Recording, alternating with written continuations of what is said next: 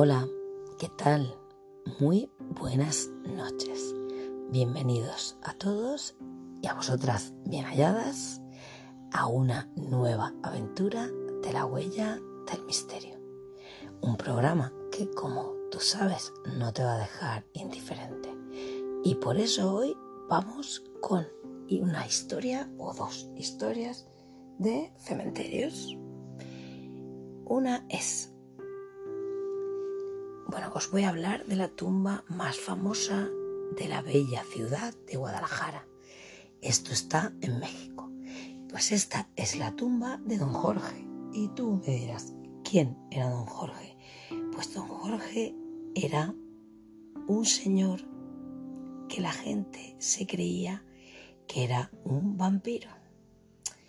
Eh, se le llama la tumba del árbol del vampiro y se localiza esta tumba en el antiguo Panteón de Santa Paula o Panteón de Belén. De él cuenta la leyenda que un extranjero que era procedente de Inglaterra llegaría a la Guadalajara colonial en el año 1860. Mentira, 1880. Con 20 años de antelación, pues va a ser que no. Llegó en 1880, el cual a su llegada y con el paso de los días comenzaron a aparecer animales muertos sin una gota de sangre. Después empezaron a aparecer también personas. Lo extraño era que dicho personaje solo salía de noche, hasta que descubrieron que era él quien cometía todos esos crímenes, por lo cual él fue perseguido y ultimado, y llegaron a clavarle una estaca en el corazón, de la cual al paso de los años nació un árbol que cubría toda la lápida. Dicho árbol, árbol aún sigue de pie y según la historia, el día que el árbol caiga, el vampiro regresará a cobrar venganza. Una historia muy interesante. Espero que te haya gustado. Me encantaría que me dijeras si te gustan mis historias. Eh, también aquí en la plataforma Anchor se puede dejar un mensaje y para que tú me digas si te gustan las historias si te gustaría que te hablara de algún tema, eh, si has pasado tú por alguna experiencia que te gustaría contar. O me mandas alguna carta como antiguamente, yo te doy hasta la dirección. Y seguimos. Romperme algo. Era don Jorge. Pues don Jorge era un señor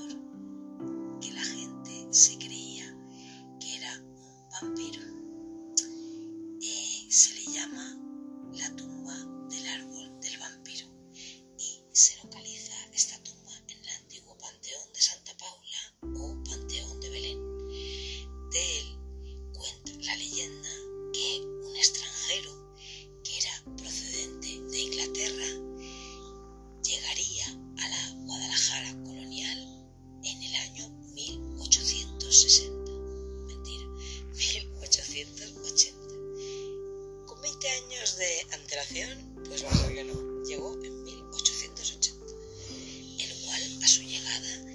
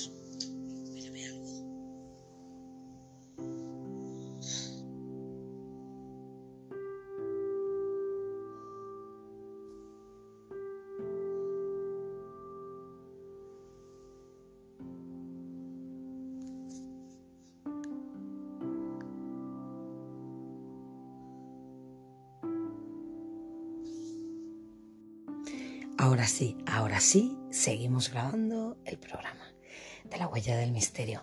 Me gustaría saber si no te resulta indiferente, si te gusta, si te da miedo. Todas esas cosas me gustaría saberlas.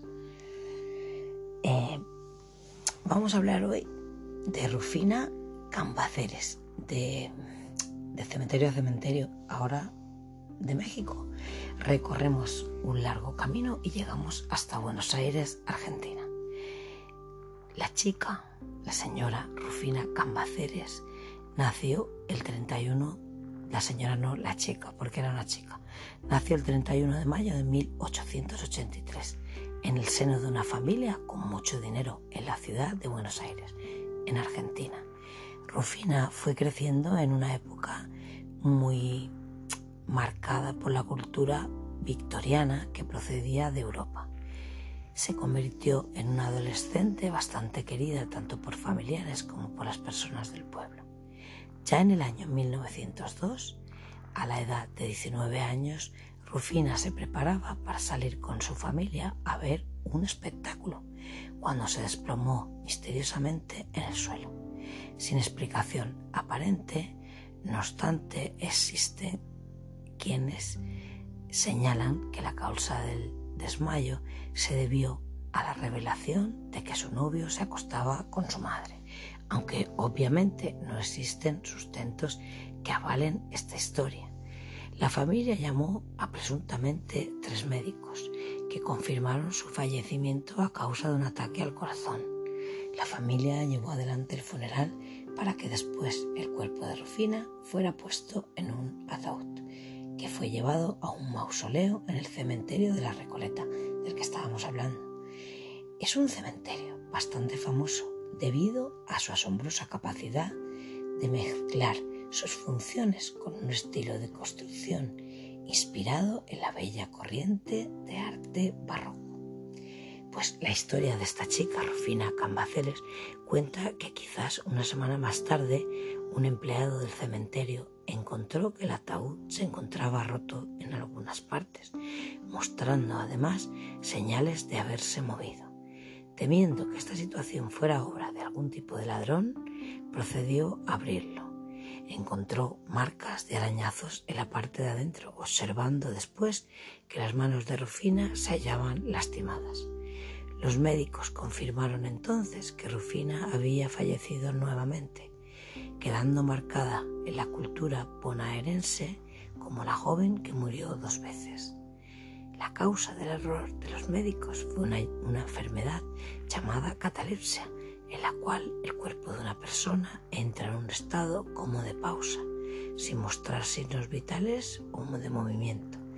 Incluso muestran rigidez como si efectivamente hubieran partido hacia la otra vida.